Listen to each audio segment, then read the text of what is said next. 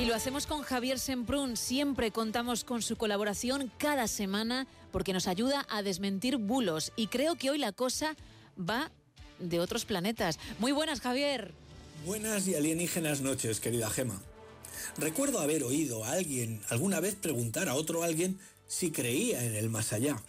Y su respuesta me dejó impactado. ¿Cómo no voy a creer en el más allá si vivo en Móstoles? Y es que el concepto de cercanía, distancia y límites entre el más allá y el más acá son siempre relativos.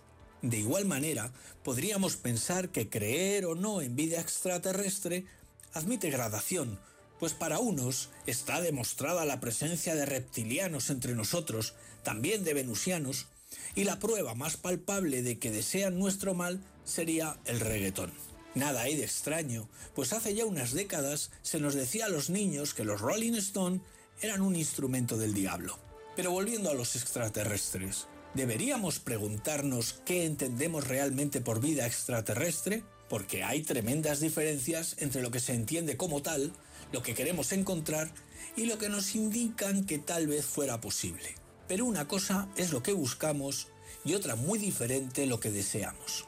Me explico. Esta semana ha corrido como la espuma la noticia de que la NASA ha encontrado pruebas de la existencia de alienígenas en un exoplaneta gracias al telescopio James Webb y que este verano a más tardar se hará pública la noticia de manera oficial. Ojo, que ha corrido como la espuma y que la publicación existe. ¿Cómo es posible entonces que la noticia no haya abierto los telediarios? Pues en efecto, Gema, esa sería la primera piedra de toque la primera prueba del algodón para empezar a sospechar. Estaríamos, sin duda, ante la noticia más grande jamás contada en la historia de la humanidad. Y sin embargo, Vicente Vallés seguiría arreando estopa a Pedro Sánchez sin amnistía o indulto posible. O en el chiringuito Pedrerol preferiría seguir con la matraca de la crisis del Barça. Así que una vez comprobado que el mundo de la información generalista no concede importancia ni objetivo interés a la noticia, conviene buscar en portales especializados antes de decidir que estamos ante una fake news de manual.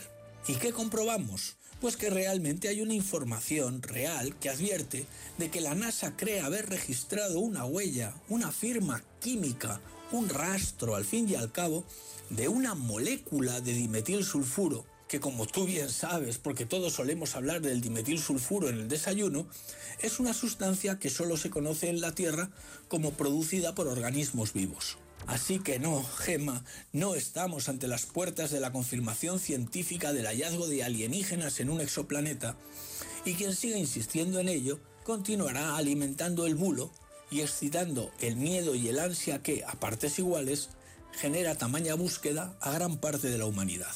Es cierto que solo con la capacidad del telescopio espacial James Webb es posible detectar un rastro químico semejante en un exoplaneta tan distante, conocido como K218b, y también lo es que se trata de un planeta especial, pues se ha detectado vapor de agua en su atmósfera, y vistos los resultados de los análisis de la información que ofrece la luz procedente de la estrella en torno a la cual orbita, filtrada por su atmósfera cada vez que se interpone entre dicha estrella y nuestro punto de observación, se piensa que podría tratarse de un planeta cubierto por un océano templado, pues esta atmósfera parece rica en oxígeno.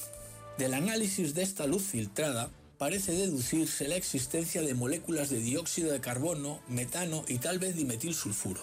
Junto con el hidrógeno, tendríamos un buen póker de señales de algún tipo de actividad biológica. Y aquí, entro de nuevo a saco con la teoría de la relatividad, porque para algunos un posible hallazgo de bacterias supondría un notición, mientras que para otros se trataría de un hecho menor, porque lo que realmente esperamos es el advenimiento de una civilización capaz de poner fin, por ejemplo, qué sé yo, al caso Negreira, o de hacer entrar en razón a Puigdemont. Mirar a las estrellas tiene estas cosas y a veces no todas buenas. En 1910, por ejemplo, tuvo lugar uno de los acercamientos más estrechos del cometa Halley a la Tierra. Se sabe que viene de visita cada 75 años, a veces se retrasa unos meses, y se sabía por aquel entonces además que ese año se vería mucho más cerca que la vez anterior.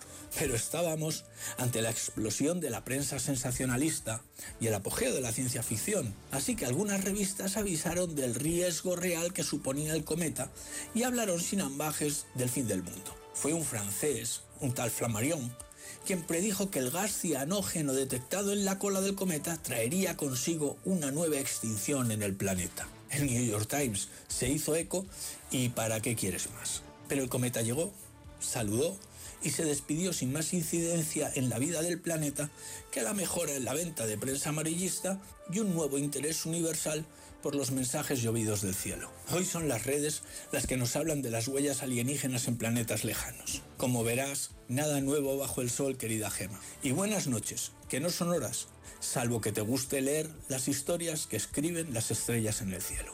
Gracias, Javier. Queda muy poquito para llegar a las 3, las dos en